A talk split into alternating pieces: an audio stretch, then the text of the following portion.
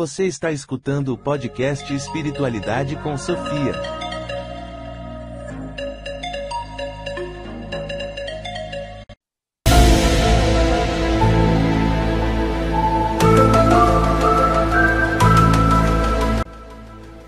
Olá, amigos! Olá, amigas! Tudo bem com vocês? Aqui estou novamente no Espiritualidade com Sofia que é o programa do Spotify que trata de temas espiritualistas com uma análise filosófica, crítica e reflexiva. Meu nome é Alexei Bueno e hoje irei falar sobre um tema que de certa maneira também tem relação, alguma relação com a espiritualidade, que é o estudo dos assuntos e atividades relacionadas ao fenômeno dos objetos voadores não identificados, também conhecidos pela sigla UFO ou OVNI. Portanto, irei falar hoje sobre ufologia. A ufologia trata do estudo, da pesquisa e da busca pelo entendimento de fenômenos que vão desde aqueles avistamentos de objetos aéreos ou mesmo submarinos, ouvintes, mas são objetos não identificados, né? Então é vai desde esse avistamento até realmente o contato com os tripulantes, né? com seres não humanos. E esses contatos são graduados em diversos graus. Né? Irei explicar tudo isso neste podcast. Normalmente, ouvintes, este é um assunto uh, geralmente caçoado pela mídia. É, temos aí muitas piadas, é, contando infelizmente com muitos aproveitadores, é mesmo? Que assim, em função da má índole, tanto para aproveito próprio como para o processo de desinformação da população, é, temos aí as famosas fake news, é, que acabam por depreciar muito é, uma realidade que merecia maior seriedade. Né? Eu sempre gostei desse assunto ufologia antes mesmo de é, me adentrar na espiritualidade, ter minhas vivências de experiências fora do corpo. Né? Lá nos meus 15 anos, meu pai sempre assinou aquela revista UFO né, que eu pegava, via as imagens de fotos de escovadores, é, lia as matérias, lia relatos de contatados e, e isso sempre assim me despertou interesses. Meu pai, meu pai participava inclusive de convenções em São Paulo e estive com meu pai recentemente, recentemente assim, alguns anos atrás, é, numa, numa convenção em São Paulo. Né?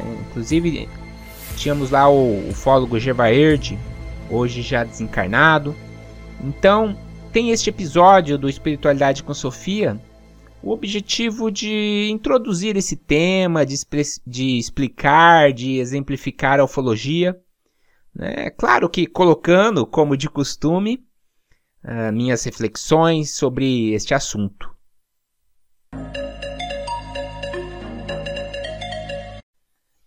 Então, amigos ouvintes, é, vou fazer aqui a introdução deste podcast. E é importante dizer, logo de início, que a ufologia é um campo de pesquisa. Não é, na realidade, um campo de pesquisa reconhecido. Embora o termo signifique estudos sobre UFO, ou seja, sobre objetos voadores não identificados. Não há, na realidade, um método realmente científico aceita pela comunidade, né, que seja empregado na ufologia, de modo que, por muitos, esta área do conhecimento é considerada como pseudociência, né, inclusive pelos próprios famosos ufólogos, que atuam muito mais no sentido mesmo de pesquisa, de busca por pelos fatos e não, não tratam assim como uma ciência de fato.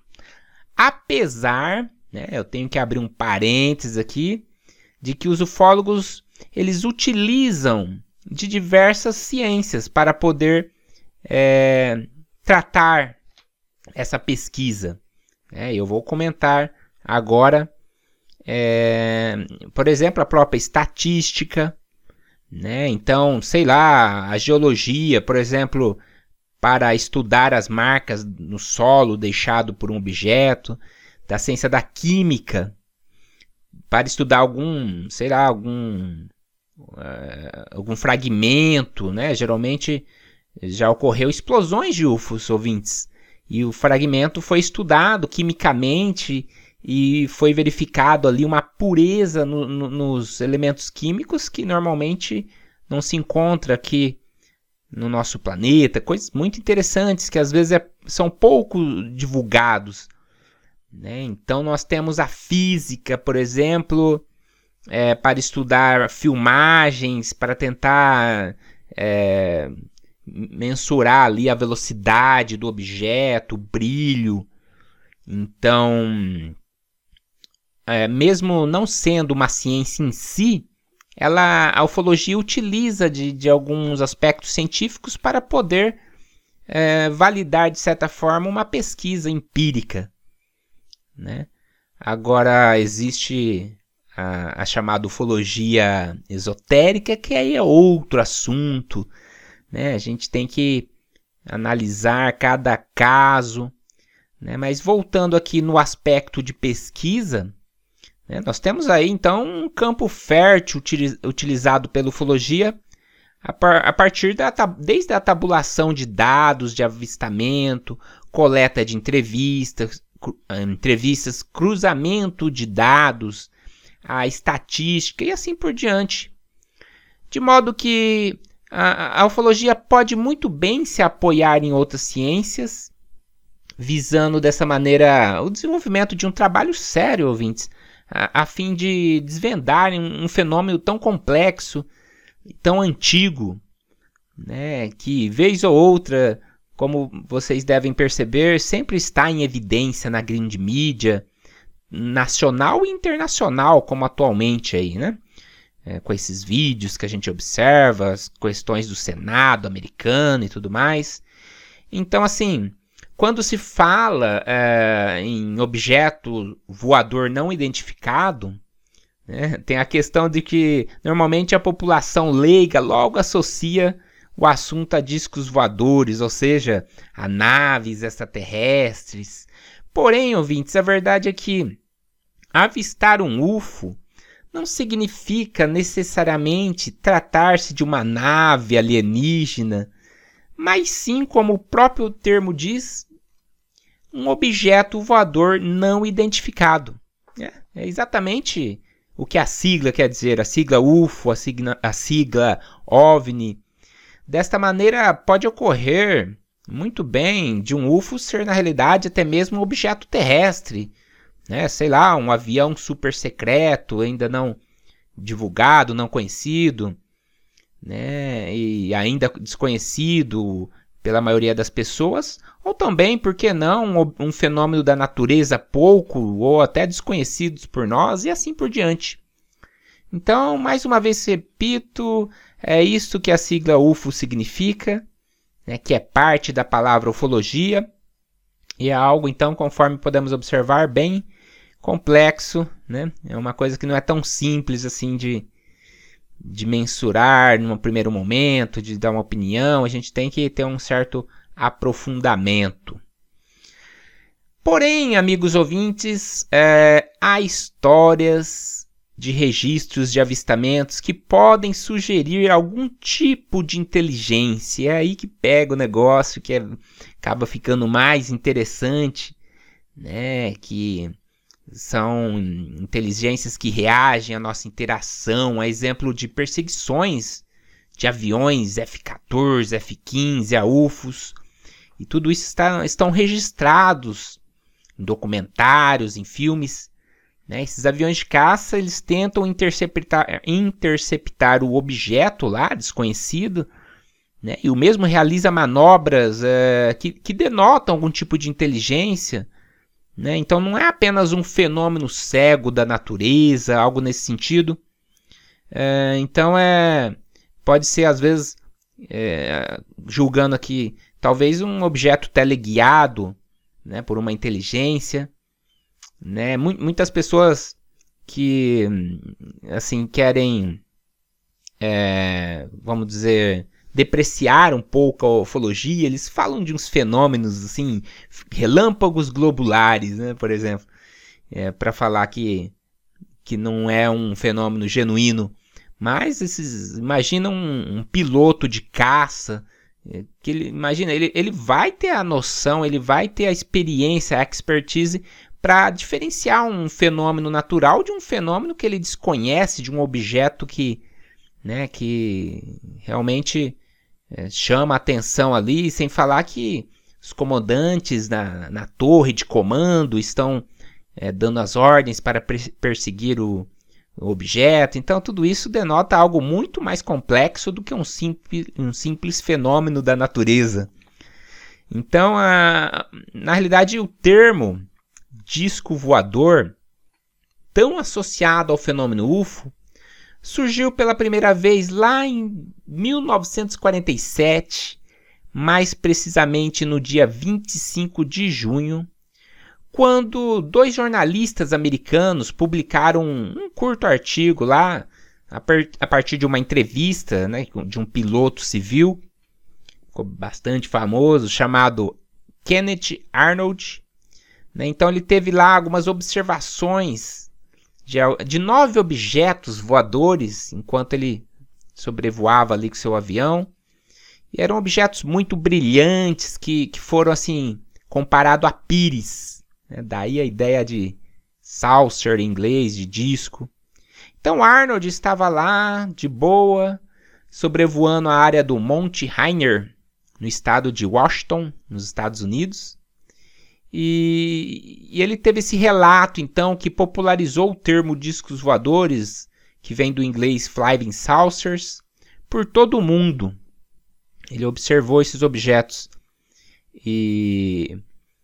Então, assim, mesmo que na realidade é relatado diversos formatos de objetos não identificados, existe aí os triangulares, né? a expressão que pegou mesmo foi o disco voador é, foram os discos voadores que permaneceu aí para denominar genericamente um objeto voador que se pressupõe não terrestre.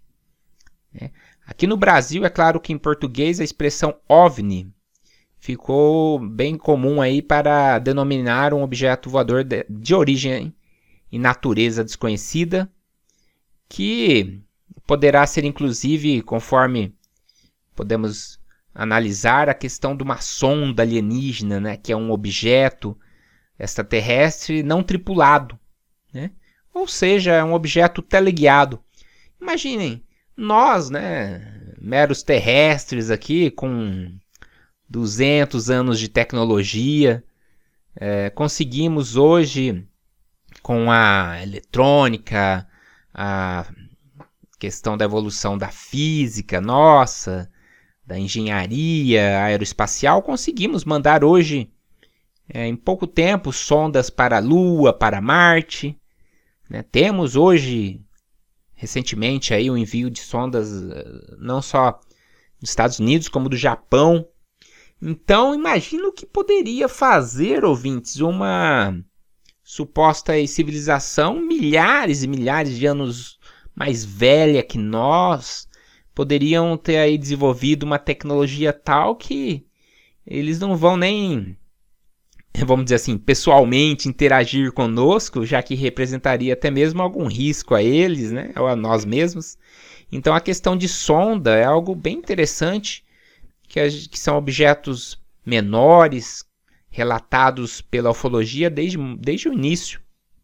E é algo assim que, que também é, é um fenômeno aí, né, não conhecido pela ciência, porém bem conhecido pela ufologia.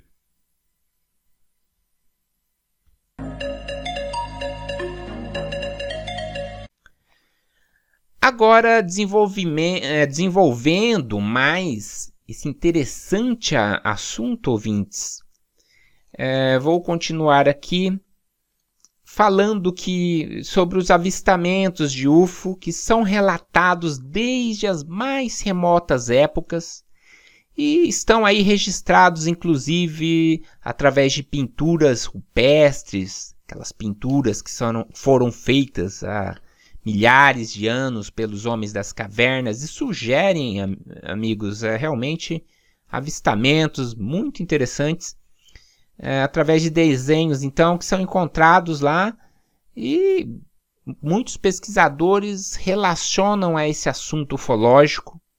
É, temos também outros artefatos datados de milhares de anos, é, coisa bem antiga que também tem relação com o fenômeno UFO. Na própria, na própria Bíblia, amigos, na Bíblia, num livro sagrado aí, religioso, temos relatos, um, um provável contato imediato ocorrido lá, principalmente em Ezequiel, né, a partir do qual ele relataria uma visão ou avistamento né, de uma carruagem voadora de fogo. É claro que é um termo da época, né? Na época bem antiga aí, era carruagem de fogo, né? O que andava era carruagem e brilhava, né? Então, como fogo. Então, a gente tem que interpretar esses relatos antigos conforme é, a ideia da época, é claro, né? Então, ele diz lá, e também a ideologia que havia. Ele diz que era movida por anjos vindo do céu em direção a ele. Né? Certamente aí a gente sabe que tecnologias avançadas seriam interpretadas como algo divino pelas pessoas do passado. É, inclusive, a teoria de que nossa própria religião, existe essa teoria que a nossa própria religião tenha sido, de certa medida, moldada também pelo próprio fenômeno UFO. Esse é um assunto também curioso, ouvintes. É, na antiga literatura da Índia, é comum o relato de veículos voadores, a exemplo das famosas vimanas. Inclusive, ouvintes, há descrições do uso desses veículos para a guerra, uh, constando inclusive que as vimanas também viajam pelo espaço, sobre as águas. Descrições contidas nos Vedas que foram escritos há mais de 3.500 anos falam dessas vimanas, que ter, na terminologia recente, seriam os UFOs. Elas seriam de vários formatos e tamanhos. Alguns ufólogos concluíram que elas são evidências históricas de que já fomos visitados por civilizações tecnologicamente mais avançadas e há muito tempo atrás. Portanto, o primeiro contato com essa terrestre já teria ocorrido há muito tempo. Né? Muito se fala, ah, quando vai ser o primeiro contato tal. Né? Eu não tenho dúvida que isso já aconteceu. E deixando aqui uma informação interessante para aqueles que têm curiosidade em se aprofundar nessa teoria, eu recomendo o famoso livro Eram os Deuses Astronautas. É um livro meio antigo, escrito lá em 1968 por um famoso suíço, o Eric von Diner. Também tem um documentário, acho que tem no YouTube, muito bacana. Então, nesse livro, que ele é muito conhecido no meio ufológico, ele inspirou muitos ufólogos famosos, famosos. O autor defende essa teoria justamente relacionada com a possibilidade das antigas civilizações terrestres, terrestres terem sido, terem tido interferências a partir do contato com civilizações não humanas, civilizações extraterrestres, que então foram naturalmente, pela cultura da época, foram interpretados como deuses. Né? E dessa maneira assimilado por diversas mitologias que nós temos aí pelo mundo, em, diversas, em diversos povos separados, que não poderiam se comunicar entre si, né? e tem essas questões mitológicas que é muito interessante. O autor também compara os visitantes extraterrestres ou extraterrenos com, com, como astronautas provindo de civilizações extraterrestres, muito mais avançadas que a nossa. de maneira similar aos nossos astronautas, não é mesmo, ouvintes? Se a gente imaginar que um dia, hipoteticamente, fosse possível para nós, nossa civilização, a viagem interestelar até um planeta com vida inteligente, imaginem, sobre os, os olhares dos habitantes deste habitantes mais atrasados tecnologicamente, culturalmente, deste hipotético planeta, o que, que eles vão imaginar vendo o astronauta descendo com um foguete cheio de fogo, de brilho, às vezes de noite? Né? Nesse caso, seremos nós, ou os nossos astronautas lá, os extraterrestres. Né? Então, é, essa cultura primitiva poderá olhar para nós lá e falar: nossa, os deuses desceram aqui no nosso planeta, um contato divino com os anjos, sei lá. Então a, a teoria do era, eram os deuses astronautas, ela influenciou e influencia muitas pessoas e tem um fundo aí é, interessante de, de uma perspectiva que pode realmente ser uma teoria válida. Né? E é algo que ainda está em aberto, é interessante todo ufólogo, todo, toda pessoa que gosta de ufologia ter algum contato com essa teoria.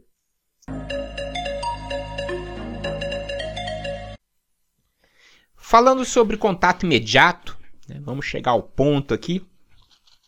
O que, que é contato imediato? É o encontro da pessoa com fenômeno ufológico. Foi criado, ouvinte, um sistema de graus a graduação, sendo o contato imediato de zero grau, apenas aquela observação do UFO a grande distância. E é neste tipo de avistamento que pode ocorrer pelo leigo alguns enganos. É, exemplo de avistamento de balões. Hoje, hoje tá uma beleza, né? Questão de drone engana muitas pessoas, né? Geralmente a gente tem que observar as características, então. Geralmente o drone ele viaja mais ou menos em linha reta, ele pisca com uma certa regularidade, né? não tem uma luz muito forte, mesmo porque ele não tem uma capacidade elétrica muito forte. Então, o ufólogo ele tem por obrigação estudar, conhecer os tipos de balões. Né? Hoje em dia, até questão de balão não é tão comum, porque eles são mais proibitivos, né? existe mais leis, questão de incêndio. Né? Mas antigamente já foi muito mais comum.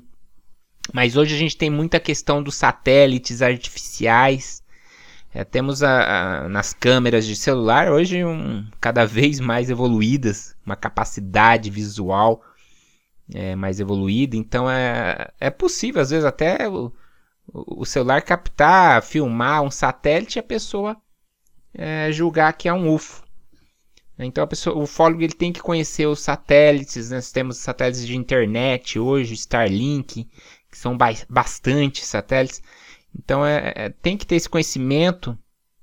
Então é por, por conta do desconhecimento do observador, pode ser erroneamente julgado como UFO.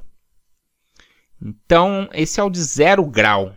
Já no contato imediato, de primeiro grau já é um avistamento a curta distância. Nesse tipo de avistamento é possível a pessoa visualizar maiores detalhes do objeto, do UFO, tais como janelas, ponto de luz, anexos, de maneira a diminuir então essa possibilidade de engano.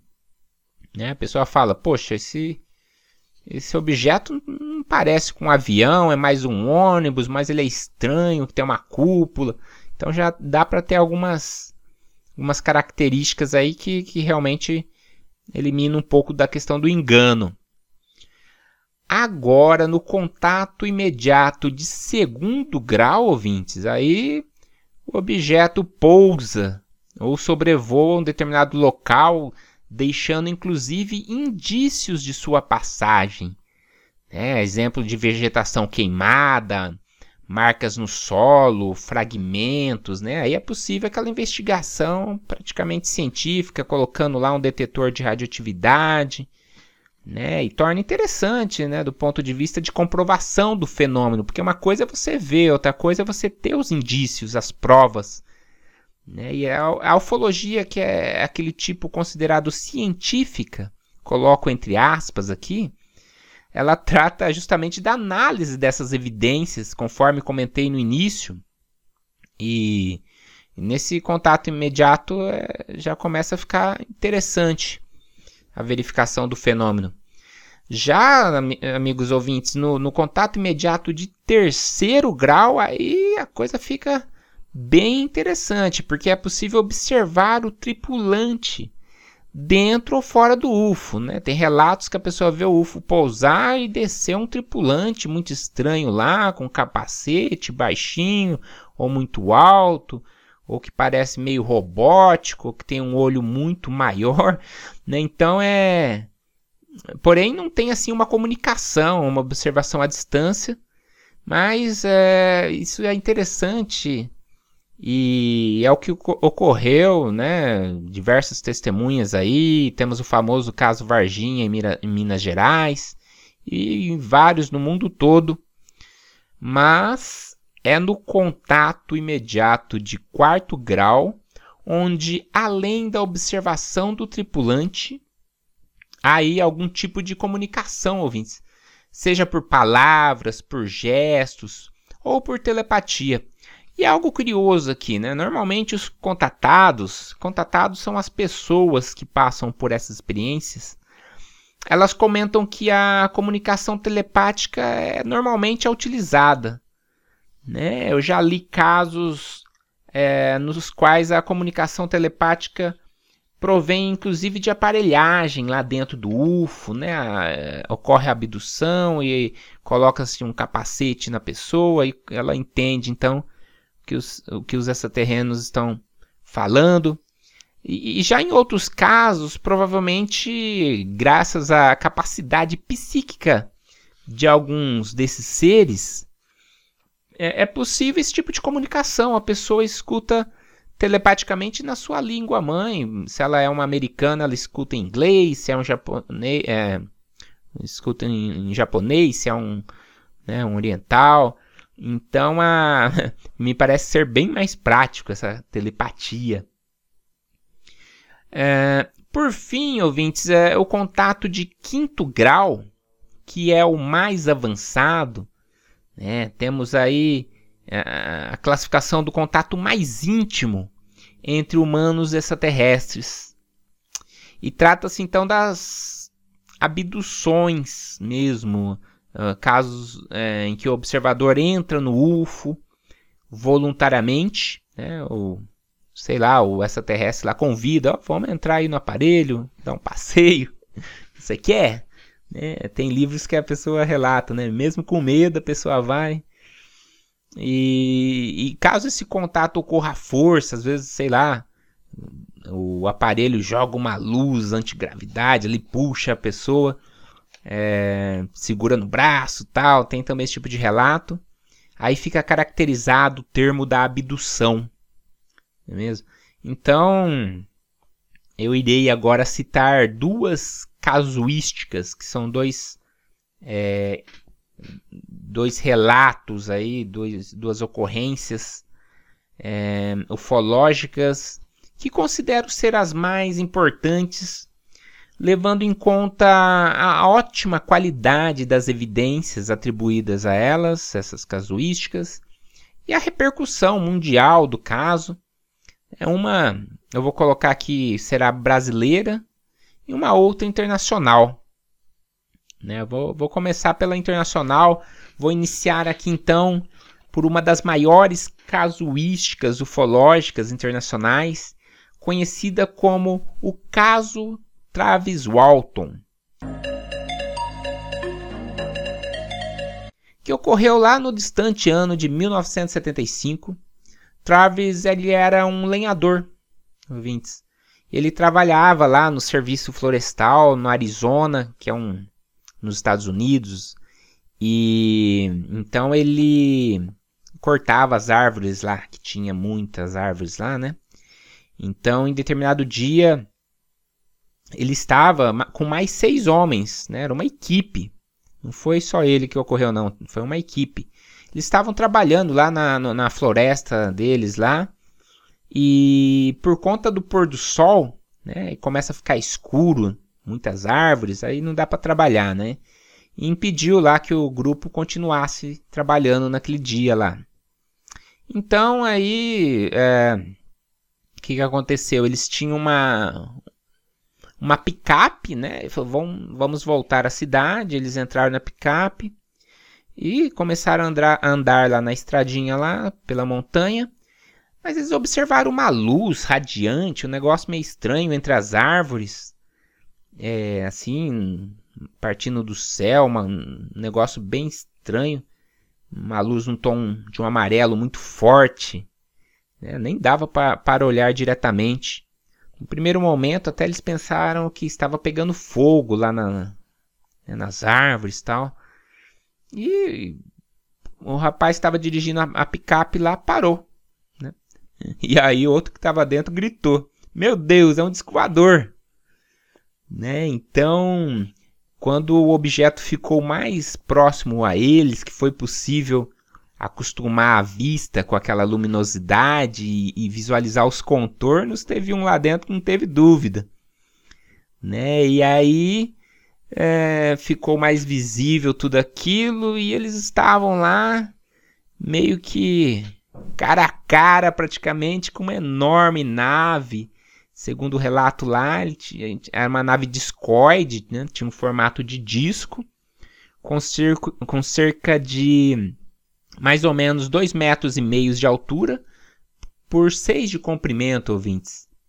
Né? E pairava lá a poucos metros do solo e travou todo mundo lá, ficou paralisado, todo mundo porque o medo paralisa o corpo, né? Uma questão até psicológica, biológica. Porém, o Travis, né? O Travis é era um rapaz diferenciado do grupo. Né? Ele, ele falou, é, eu já li algumas entrevistas, ele falou, essa é uma oportunidade única, não vou ter outra na minha vida, né? Ele pensou com ele mesmo. E realmente é isso mesmo. Né? Ele, ele decidiu, então, observar mais de perto. Né? Ele não queria perder essa essa oportunidade única de ver um disco de perto. Então ele abriu a porta ali devagarinho da picape e saiu, começou abaixado assim, se aproximando do objeto, chegou bem próximo, né? Aí ele conta, eu vi numa numa convenção, ele fala que era assim, um metal tipo sei lá, tipo uma, um, uma prata assim, bem polido, um ferro bem polido que refletia é, a imagem da, da floresta, né, por debaixo dele, assim. E ele foi chegando perto e uma forte luz o atingiu, como se fosse uma descarga elétrica. Eu acredito que que é ocorreu aí a descarga elétrica do próprio campo de funcionamento do aparelho, né? Não foi um ataque. Depois o próprio Travis chegou a essa, essa conclusão. Porém, o impacto foi violento, amigos. É, pessoal que estava lá na picape, a equipe de lenhadores, viu o Travis ser jogado para o alto, metros à distância, e caiu desmaiado. Né? O impacto foi muito forte, o, o choque ali da, do campo eletromagnético, elétrico do objeto foi forte. E pessoal falou: pronto, matou o Travis ali. O, o disco voador tacou o raio no Travis e invadidos por um medo incontrolável, né? A gente não deve culpar, porque o negócio realmente não, não para um lá, né? O pessoal pisou no acelerador, pé na tábua, sebo nas canelas. O pessoal, ao ver o Travis no solo como se estivesse morto, saiu correndo com a picape, abandonou ali, não teve nem o que pensar naquele momento, né? É, imagina a adrenalina do momento. Então saiu a toda velocidade com a picape, né, afastando ali alguns quilômetros, aí bateu aquela questão, né? Poxa, a gente vai abandonar o nosso companheiro ali, vai abandonar o Travis. E no meio do caminho, né, ficou aquela bate-boca, o que, que a gente faz? Né? A gente volta, não volta. E antes de chegar na cidade, começou aquela discussão lá, né? Aquela gritaria, aquela coisa toda. Poxa, abandonamos o cara lá atrás, o que, que a gente faz? Não tá certo, tá certo, não tá certo. Por fim, amigos, decidiram voltar. Porém, chegando lá no local, lá na clareira ali, no meio do mato ali da, da floresta ali, cadê o Travis? Não tinha mais nada, não tinha Travis, não tinha nave, não tinha nada, nada, nada, nada. Aí pronto, né? Vamos voltar para a cidade, fazer o quê, né? A equipe de lenhadores decidiram, então, por voltar e contar o caso para as autoridades, imagina, né? Ninguém acreditou. Né? E essa história ali foi começou a se espalhar pela, regi pela região ali deles, a cidade ali, que era pequena cidade. Né? E o que, que as autoridades imaginaram? Pô, os caras mataram o Travis. Teve uma discussão, beberam alguma coisa e discutiram, né? E vieram com essa história doida, né? E iniciou-se então pelas autoridades a busca, deixaram os caras né, guardados lá no, na, no sistema de polícia deles e iniciaram as buscas pelo Travis, que durou cinco dias e seis horas, né, até ele aparecer novamente. E interessante que é, tocou então o telefone da irmã do Travis, a, o nome dela é Alison Walton. E assim, era de madrugada e Travis gritava desesperado para alguém resgatar, resgatá-lo, que ele estava numa cabine telefônica ali, né, é, em outro em outra área da cidade, mas ainda próximo lá às montanhas, uma cidade montanhosa, né? E foram lá correndo onde ele estava. E chegando lá, Travis Walton estava deitado no chão, dentro da cabine telefônica, né, posição fetal ali, desnorteado, e falava, ouvindo sobre seres de pele branca, de olhos enormes, né, estava apavorado ali, em estado de choque mesmo. E depois que se acalmou tudo, né, o relato de Travis é que após ser atingido, dali a pouco ele se viu deitado numa maca, uma maca meio estranha, uma maca dura, fria, né? Ele imaginou, poxa, estou num hospital. Porém, logo em seguida ele viu que estava cercado por três figuras alienígenas, meio humanoides, tinham uns braços e pernas como humano, mas aquela pele pálida, branca, que nem uma folha de papel sulfite, e grandes olhos negros, olhos muito maiores que de um ser humano. Né? Então imagina o desespero, ouvindo acordar numa situação dessa depois de ter desmaiado. Né? Ali no momento, Travis apavorou também saiu pulando da maca, caiu tudo as coisas que estavam em cima dele, tinha uns aparelhos lá. E ele saiu correndo lá num longo e grande corredor dentro da, do objeto, né, dentro da nave. Saiu correndo, gritando por ajuda, me tira daqui, onde eu estou e tal. Dali a pouco ele deu de cara com outro tripulante da nave. Esse era um homem que parecia mais com um humano, né? Pra gente ver como é que é, né? Várias raças, vários povos. Esse daí já era alto, forte, né? Poderia muito bem ser confundido por uma pessoa é, humana.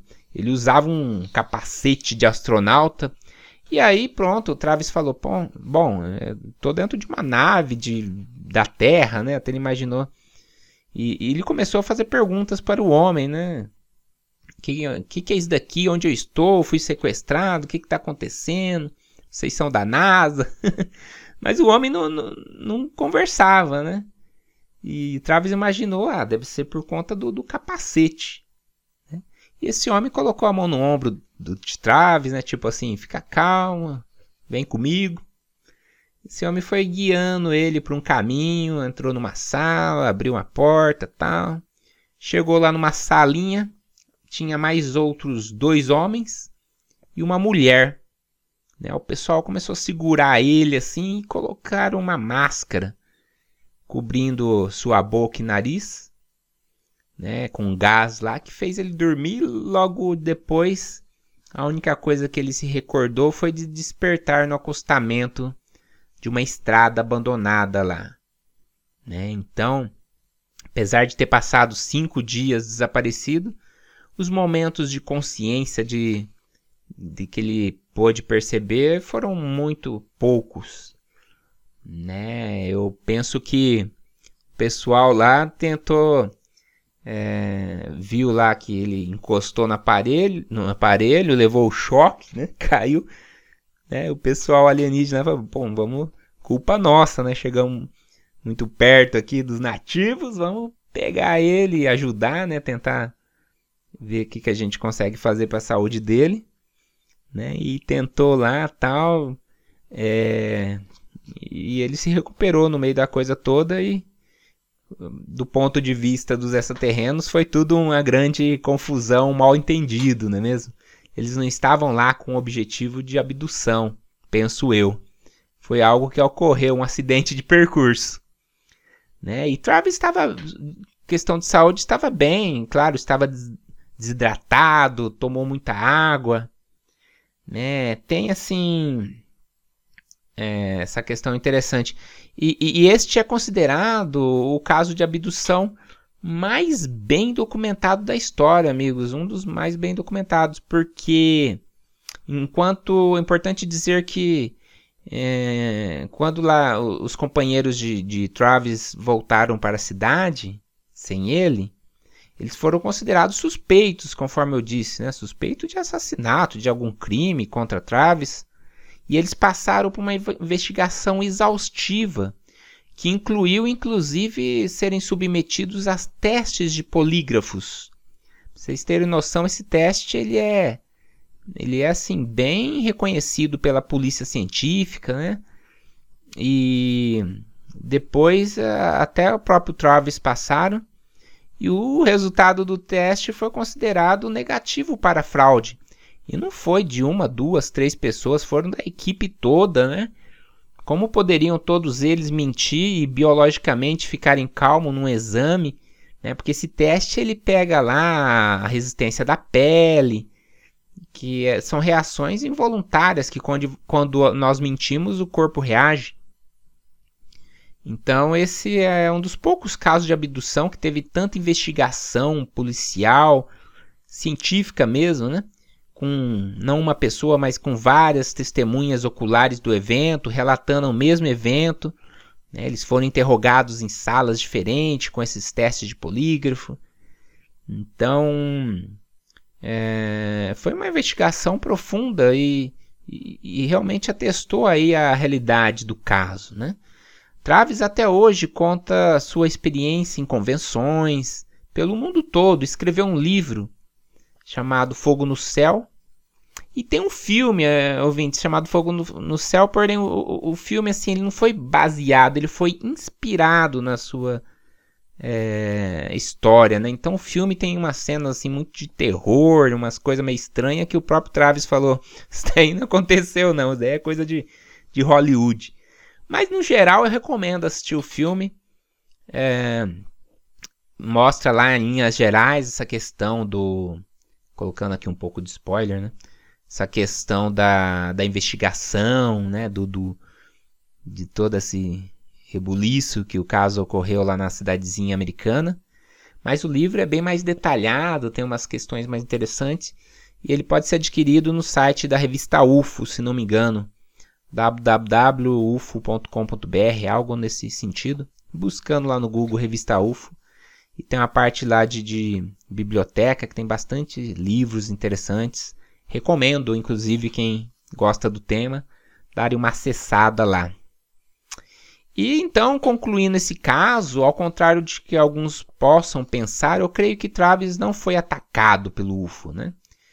O que ocorreu lá é que ele se aproximou muito do objeto, inclusive não é recomendado, os ufólogos dizem, aproximar muito né? Porque pode ter alguma radioatividade, alguma, algum campo elétrico que a gente não conhece, né? E nesse caso, provavelmente, algum tipo de campo de energia que é produzido naturalmente pelo funcionamento do aparelho atingiu o Travis, né? O aparelho não fazia muito som, não. Ele falou que fazia tipo um tic-tac baixinho, assim, mas nada muito é, evidente. E isso. E ele foi provavelmente aí resgatado no caso, não foi bem uma abdução, né? Ele foi resgatado no sentido de, de ser tratado no interior do objeto né, pelos próprios extraterrenos e, porém, acordando no meio do processo lá, em função disso, é, deu tudo esse rebuliço e ele foi devolvido alguns quilômetros fora da floresta. Né? Interessante, né? Próximo a uma cabine telefônica. Eu até penso, né? Com certeza até os seres já sabiam ali da cabine telefônica, que era uma maneira de comunicação nossa. Então já deixaram ele lá perto para poder entrar em contato com os seus, né? Então esse caso é de Travis Walton ficou bem conhecido, né? Se vocês pesquisarem na internet Fogo no Céu, Travis Walton, tem aí mais detalhes, tem é, vídeos interessantes. E finalizo aqui então o relato do internacional, bem conhecido, relato ufológico, bem conhecido internacionalmente.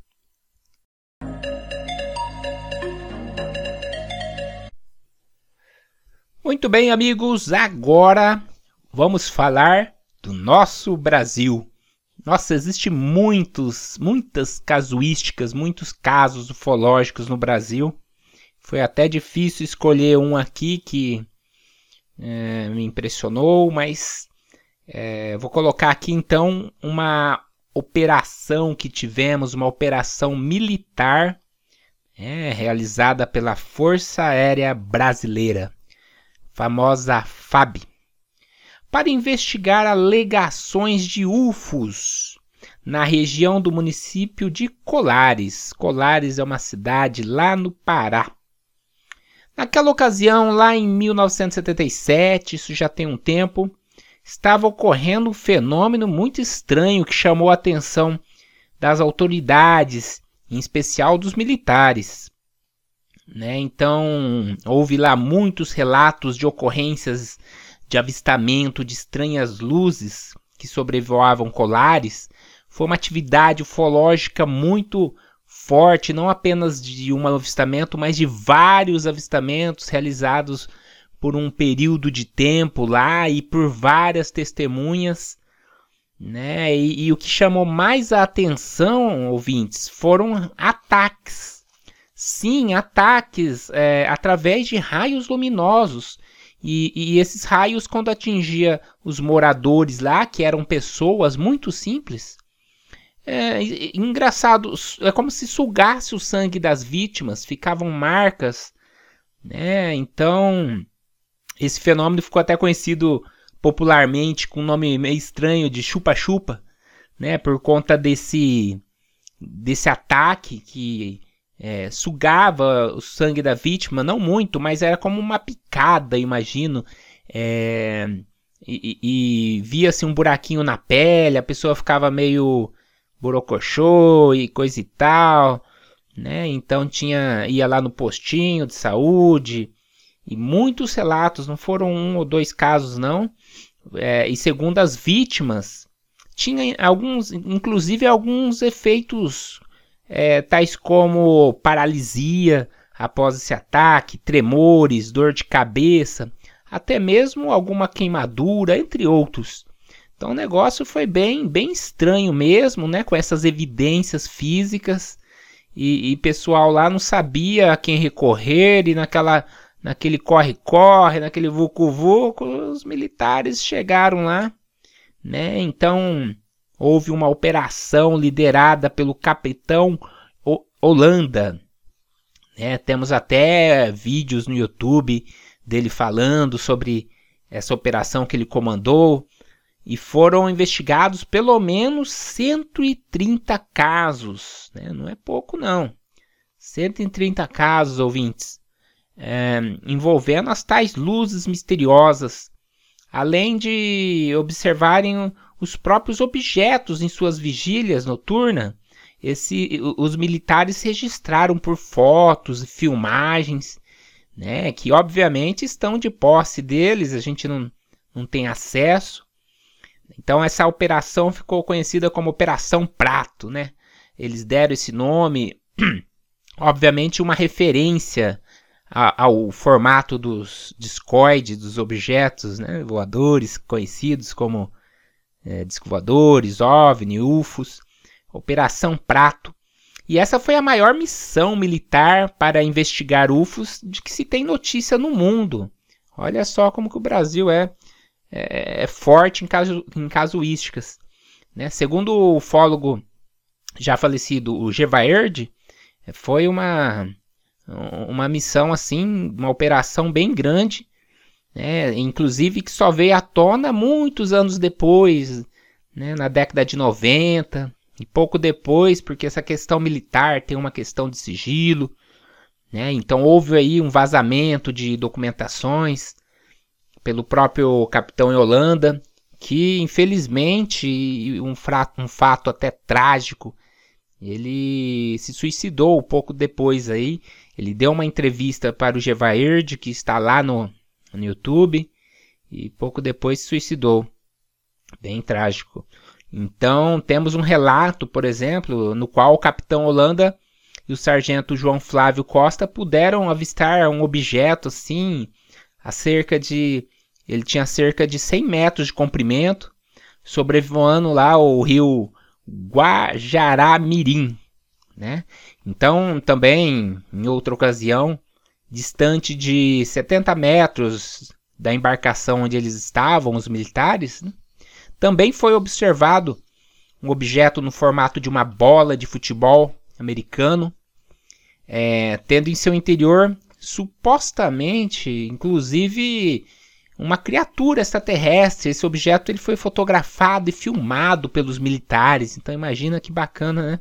Obviamente que não está de acesso público esse material, né? E, e, eu pesquisando eu encontrei também um, um dos relatos mais impressionantes que registra-se que o UFO surgiu como se fosse um nascer do sol, assim, tamanha luminosidade, deslocando-se vagarosamente, pairando próximo à base militar lá né, né, provavelmente os ufonautas extraterrestres sabiam que os militares estavam ali para investigar e eles se mostraram mesmo. Né, essa potência de, de, de, nave, de, de objeto, de, né, e, e, da parte inferior abriu-se inclusive uma escotilha, onde saiu é, um humanoide de baixa estatura, né, um metro e meio, roupa colante ao corpo, examinando o local. Então, imagina a cena do, dos militares ali, é, observando tudo isso, amoitados ali, né? E é uma coisa assim, fora de série mesmo, né? E naturalmente que essas investigações militares não chegaram assim a nenhuma conclusão, né? Não teve é, um desfecho a contento deles. O que aconteceu é que esse, esse fenômeno iniciou, teve um pico, né, e depois foi diminuindo até simplesmente desaparecer por completo. E neste caso não temos assim o interessante que apenas um objeto, um UFO observado, mas sim toda uma o que é denominado uma onda ufológica, né? não só ali em Colares, mas na região, mas principalmente na cidade de Colares. Então esse é um caso realmente ficou bem emblemático aí na ufologia brasileira e também impactando na ufologia mundial. Né? E, e, fazendo uma reflexão aqui comigo, né? e também uma extrapolação é, mental e sobre esse caso de Colares, né? É, imaginando um pouco aqui, é, eu, eu, penso que fica claro a interferência né, extraterrena em nosso planeta nesse nível de, de, de estudo do, do, do, ser humano coletando sangue dessa maneira, de uma maneira até mesmo um pouco agressiva do nosso ponto de vista, né? Com o objetivo provavelmente de estudo biológico por parte né, desses seres extraterrenos, dessas pessoas extraterrenas, né, que são seres também, é, provavelmente é, que, que vieram de outros sistemas solares por uma tecnologia que a gente não sabe como, mas que eles coletaram as amostras do local, provavelmente lá do, né, de, da vegetação, dos animais e do ser humano também, de certa forma, por meio de, do sangue da população, né? Olha que coisa. E, e certamente eles estão nos estudando de perto. E nesse caso de larga escala, inclusive, foram várias casuísticas lá, várias pessoas. E não foram apenas uma ou duas testemunhas, mas sim toda uma comunidade ali. E, e, fato esse que foi tão sério que chamou a atenção dos militares, né? Ou seja, para chamar a atenção do, dos militares não é uma coisa simples, não, não é uma, uma observação de uma coisa, não é uma ocorrência assim comum. É algo bem, bem sério mesmo que foi a esse nível, a esse patamar. E, e foi bem, bem emblemático esse caso, essa, esse, essa casuística.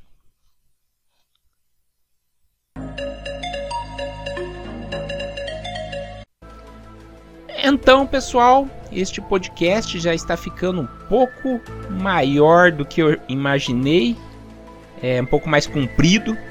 Então, eu vou começar aqui fazendo a minha conclusão e vejo que hoje, atualmente, né, com a popularidade da internet, a, auxiliada com a, colabora, a colaboração e produção de conteúdo pelos usuários, de certa maneira houve uma grande mistificação, mitificação, melhor dizendo, né, da ufologia. Há muita confusão, tem surgido uns seres assim, é, também que parecem vir dos filmes de ficção, de ficção científica, né, com pessoas contatadas que estão diretamente em contato direto com os alienígenas, assim por, por diante. Então, assim, claro, pode ser que tenha algo de real neste meio todo é, ufológico na internet, porém tenho sempre muita cautela, sabe? De maneira que, se fosse para falar uma estatística, pessoalmente, né, eu tenho comigo que algo como uns 95% realmente do que se divulgam de contatos por aí na internet, nos blogs, seja ilusão ou algum exagero, né? Provavelmente, talvez eu esteja sendo até um pouco pessimista, mas Provavelmente, inclusive, não proposital em sua grande parte, né? mas também com muitas pessoas em processo de auto-engano, ou até mesmo, por que não, também com objetivos obscuros, visando lucro, né? De modo que eu vejo que é importante refletirmos com o pé no chão nessa questão e estarmos sempre, sempre atentos à fonte das informações, principalmente utilizando também do bom senso quando se trata desse tema de alienígenas, né? Aprendi, amigos, com Wagner Borges algo relacionado com o tema deste podcast e ao mesmo tempo a espiritualidade. Wagner diz: Todos somos extraterrestres, não é mesmo? Terrestre mesmo, temos só o nosso corpo físico, nosso corpo biológico que indubitavelmente retornará à Terra, daí é um corpo terrestre, né, em função da nossa transição ou desencarne, ou morte, né, se preferir. Mas, como consciência que somos, consciências espirituais, como alma, não somos terrestres. Né? Nossa essência é, é uma essência, vamos dizer assim, espiritual, é astral, e nossa verdadeira pátria é o plano espiritual né, de onde viemos e para onde vamos voltar, que está, que está lá no denominado também planos extrafísicos. E assim como nós, nossos é, irmãos extraterrestres, por que não dizer irmãos, já que todos com certeza somos provindos da mesma essência divina, né? Nossos irmãos extraterrenos também são consciências espirituais ou espíritos, e eu pessoalmente acredito que existem extraterrestres é, de vários níveis evolutivos, alguns mais parecidos conosco, outros mais atrasados, outros mais evoluídos. Isso no sentido moral, principalmente falando, né? Provavelmente, claro, há seres no universo que atingiram um patamar tecnológico que mal podemos imaginar, Né? Inclusive, alguém já disse que toda tecnologia que é muito avançada seria indistinguível da magia. Né? E façamos aí um exercício mental. Imaginem viajarmos no tempo e mostrarmos um smartphone para uma pessoa de apenas, coloca aí, 100 anos no passado, né? Imagina lá, mostrar, vem aqui meu, meu companheiro, vou acessar a internet, mostro um vídeo, um áudio, né? Numa época que mal conhecíamos a eletricidade, seria pura magia, seria considerado uma tecnologia praticamente divina, totalmente alienígena realmente, né? Então, talvez alguns seres extraterrenos sejam, talvez até mesmo espiritualmente mais avançados que nós, nesse sentido moral, espiritual, né? vivendo num mundo, quem sabe, onde não haja guerra, não exista pessoas passando fome, em um planeta distante onde não existam esses conflitos egóicos, políticos e assim por diante. Provavelmente, né? O universo é muito grande, meus amigos, provavelmente infinito, permitindo igualmente infinitas possibilidades. Né? E a gente pode incluir aí seres espiritualmente mais atrasados que nós e muitas outras coisas. Né? Como eu disse, já enviamos sonda a Marte e a outros planetas do nosso sistema solar. Temos inclusive hoje uma, uma sonda chamada Voyager que viajem para fora do nosso sistema solar. O que dizer então, amigos, de uma hipotética civilização, digamos, 10 mil anos a, a mais avançada que nós? Né? São hipóteses, mas est estatisticamente viáveis. Inclusive, amigos, atualmente muitos astrônomos admitem estatisticamente a possibilidade de vida fora do nosso planeta azul né? inclusive vida inteligente, por que não? Assim como o famoso astrônomo Carl Sagan, que coordenou toda essa questão do envio da sonda Voyager, inclusive com uma mensagem é, nossa da Terra, para caso essa sonda seja algum dia, em algum tempo, interceptada. Né? Tem lá, inclusive, a posição do nosso planeta no, no sistema solar e, e tem sons gravados num disco, vídeos né? Ele dizia assim é, que se só houvesse nós no universo, seria um grande desperdício de espaço. Né? Então, assim, para finalizar esse episódio, irei ler a letra de uma bonita música sertaneja, amigo. Olha só, uma música sertaneja das antigas mesmo, cujo título é nada menos que Disco Voador. E a de uma dupla, o nome é até bonitinho, ó, Jacó e Jacozinho. Se vocês pesquisarem na internet, vocês vão encontrar também e tem uma letra muito bonita. Claro que eu não vou me arriscar a cantá-la melodicamente, mas vou tentar aqui, vamos ver o que vai sair. Vamos lá. Tomara que seja verdade, que exista mesmo o disco voador que seja um povo inteligente para trazer para a gente a paz e o amor. Se for para o bem da humanidade, que felicidade esta intervenção! Aqui na terra só se pensa em guerra, matar o vizinho é nossa intenção. Os homens do nosso planeta dão a impressão que já não têm mais crença em vez de fabricar remédio para curar o tédio e outras doenças, inventam armas de hidrogênio, usam o seu gênio fabricando bomba, mas não se esqueçam que por mais que cresçam, que perante Deus qualquer gigante tomba. Senhor que é todo poderoso, fez esse colosso suspenso no ar, por que não pode ter criado um mundo afastado da terra e do mar? Tem gente que não acredita. Acha que é fita os mistérios profundos. Quem tem um filho pode ter mais filhos. O Senhor também pode ter outros mundos. O nosso mundo é um espelho que reflete sempre a realidade.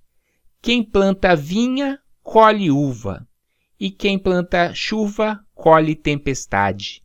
No tempo que Jesus vivia, ele disse um dia e não foi a esmo: Quem nesse mundo a maldade infesta, tudo que não presta morre por si mesmo. Bonito, né, amigos? Então, com essa bonita, linda letra dessa canção chamada Disco Voador, de Jacó e Jacozinho, finalizo aqui este podcast agradecendo pela atenção de todos. Até a próxima. Paz profunda.